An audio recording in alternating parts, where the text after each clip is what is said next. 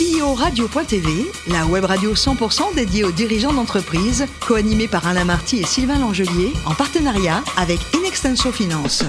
Bonjour à toutes et à tous, bienvenue à bord de CEO Radio. Vous êtes plus de 38 000 dirigeants d'entreprise abonnés à nos podcasts et nous vous remercions bien sûr d'être toujours plus nombreux à nous écouter chaque semaine. Et vous pouvez réagir sur nos réseaux sociaux et notre compte Twitter CEO Radio-du-Bas TV. Alors aujourd'hui, nous recevons Fergus Leleu, qui est cofondateur et CEO d'eShot Labs. Bonjour Fergus. Bonjour.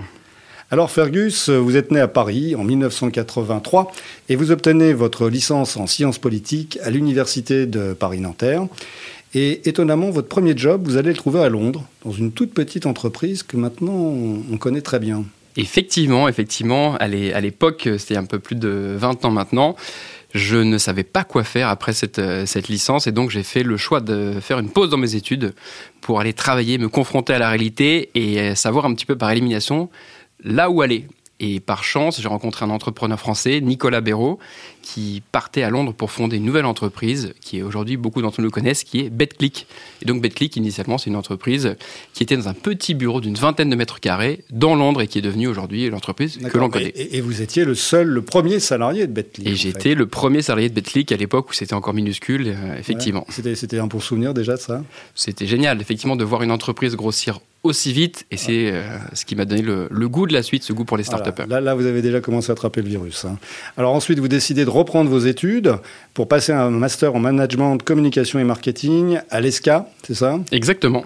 Vous faites ensuite un stage chez Publicis Conseil et là, vous vous faites déjà repérer, je crois. Hein. Effectivement, après l'expérience euh, startup, euh, je voulais travailler au sein d'un grand groupe pour voir beaucoup plus de choses et surtout savoir quels étaient les, process euh, dans ces, grandes entreprises et quoi de mieux que Publicis et Publicis Conseil particulièrement pour, euh, pour démarrer sa carrière dans la communication. Et, là, c'est la fin de votre stage, vous organisez un pot de départ et qui arrive, euh, qui ouvre la porte et qui arrive et vous repère? Effectivement, puis c'est une anecdote amusante, j'avais organisé cette, ce pot de départ avec toute l'entreprise, donc plusieurs dizaines de, de, personnes du, du plateau et pendant mon discours, une, tête passe, une tête euh, euh, familière, et c'était euh, Arthur Sadoun, à l'époque DG France de, Publicis, qui est aujourd'hui le, le CEO, donc qui m'avait repéré, qui me propose de signer mon premier CDI chez eux. Et là, vous passez 4 ans chez Publicis Conseil. Vous y faisiez quoi chez Publicis? J'avais une fonction commerciale, je gérais des grands comptes comme BNP Paribas ou Intermarché.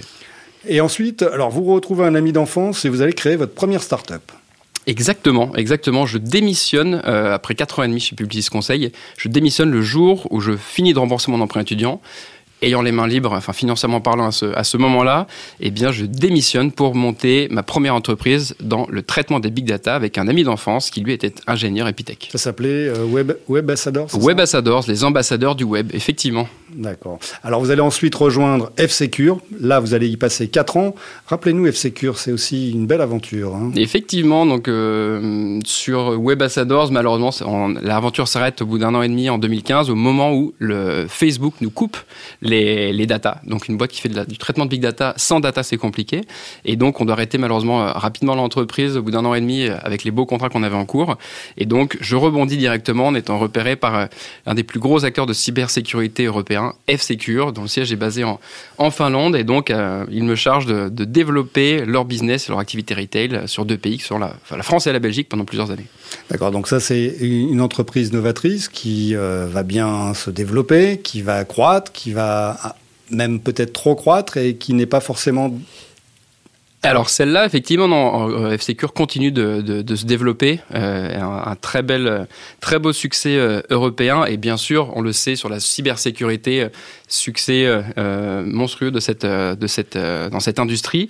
Et au bout de quelques années, chez F-Secure, je, pendant mes, mes différents rendez-vous, je découvre une petite petite pépite, une start-up française, Blade, qui commercialise un produit Shadow.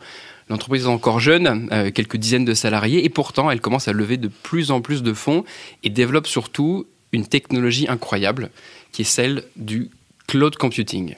Voilà, ça c'est vraiment dans l'air du temps aujourd'hui. Et là, donc, vous rencontrez votre futur associé, c'est ça? Effectivement, au cours de ces euh, quelques années passées euh, chez Shadow, donc euh, succès technologique et commercial envié de, de, tous les GAFA pour les, prouesses techniques qu'ils opèrent.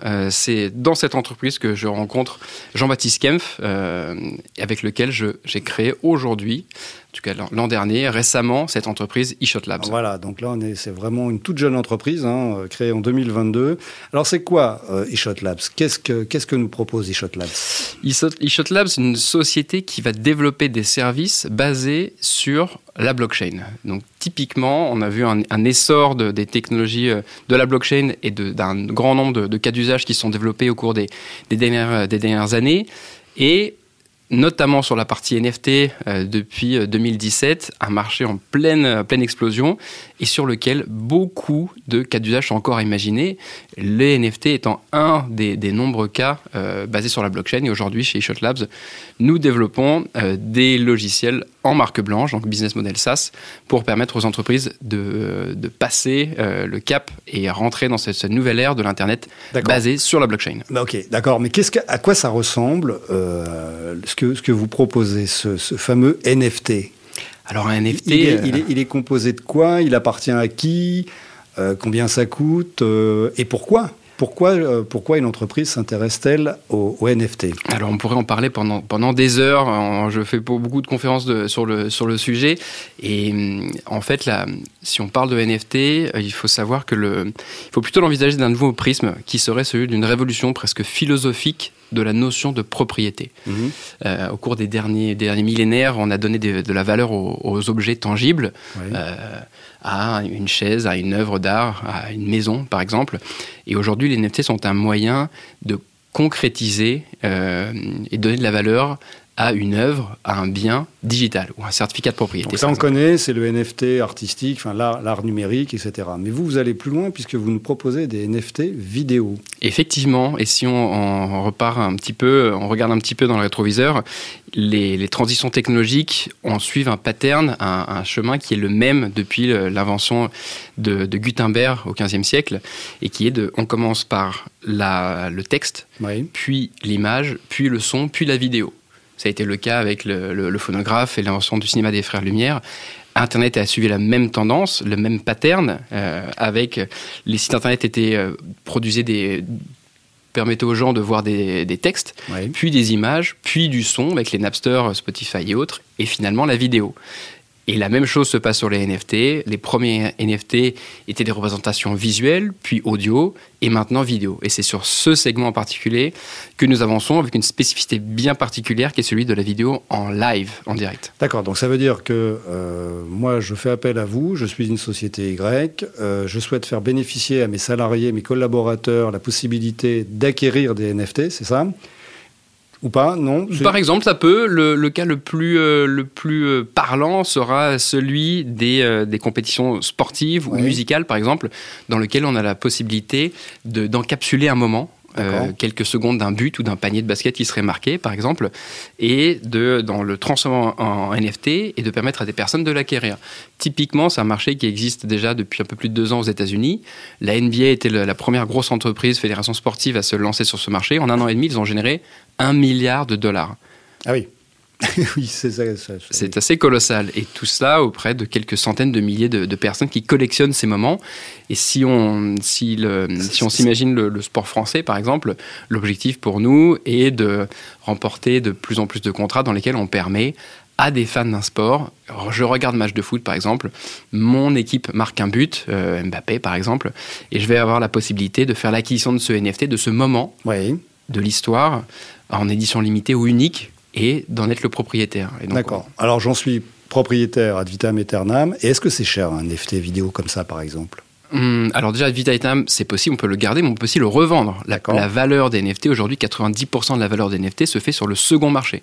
Une personne l'a acheté, elle le, elle le revend.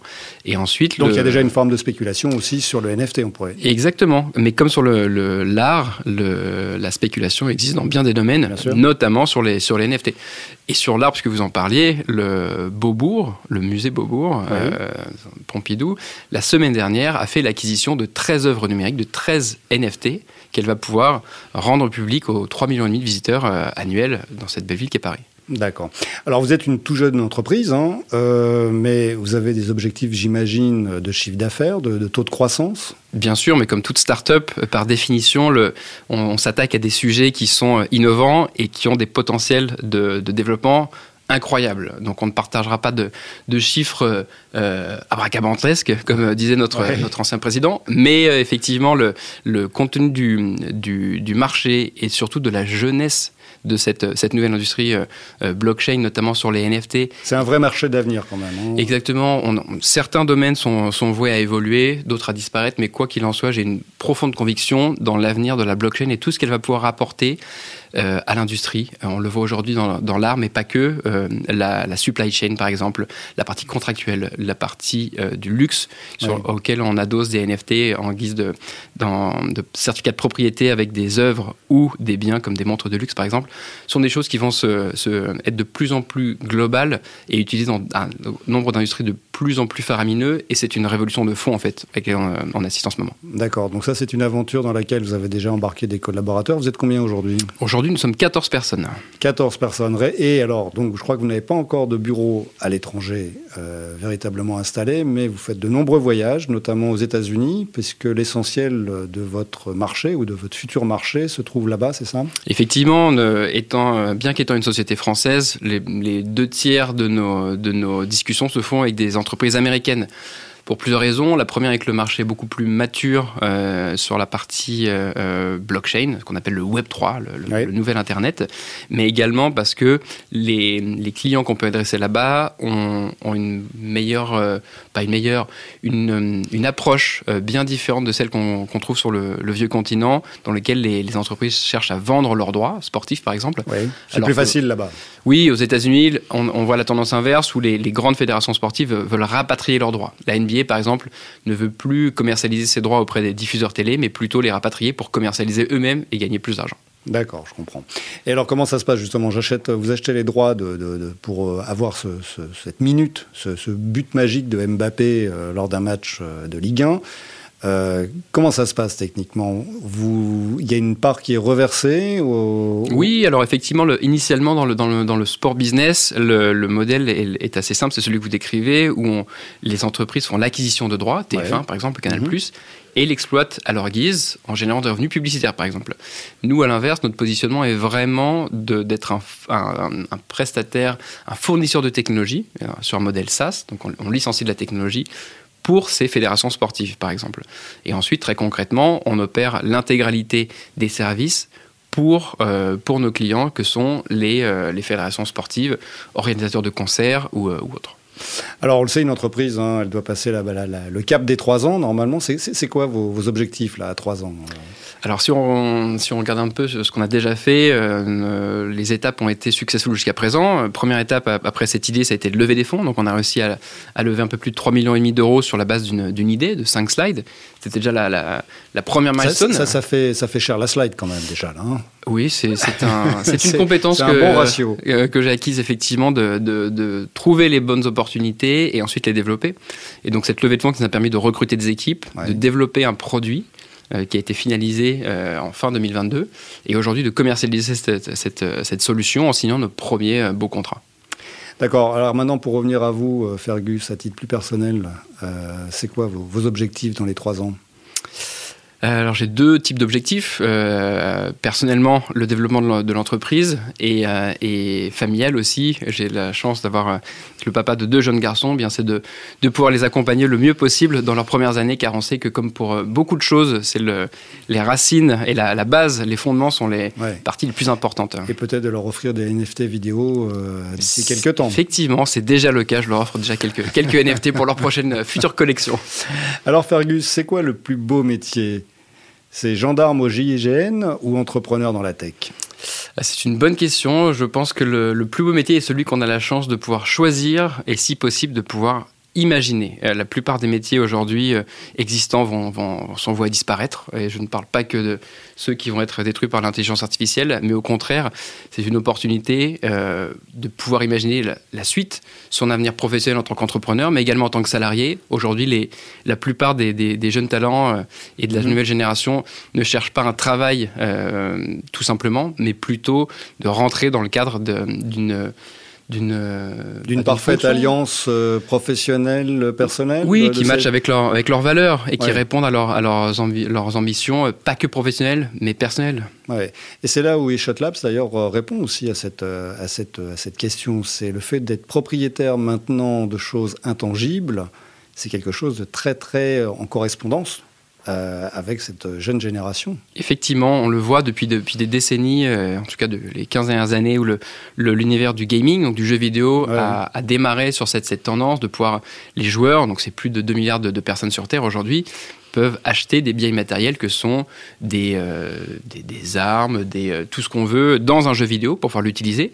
Et donc cette notion de, propriété de biens immatériels a déjà, existe déjà. Et on, l'a, on va encore un cran plus loin avec ces NFT, avec la capacité euh, tangible, puisque c'est inscrit sur un smart contract, sur une blockchain, sur un code informatique. C'est parfaitement sécurisé, c'est parfaitement voilà, hein, tout à fait officiel. Posséder un, un, moment, un moment, une image. Eh ben, écoutez, merci beaucoup Fergus et on souhaite euh, bon vent évidemment à eShot Labs. On a hâte de vous revoir très bientôt pour nous reparler de votre aventure.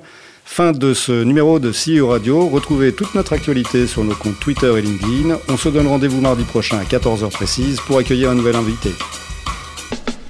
L'invité de la semaine de CEO Radio, une production B2B Radio.tv en partenariat avec Inextenso Finance.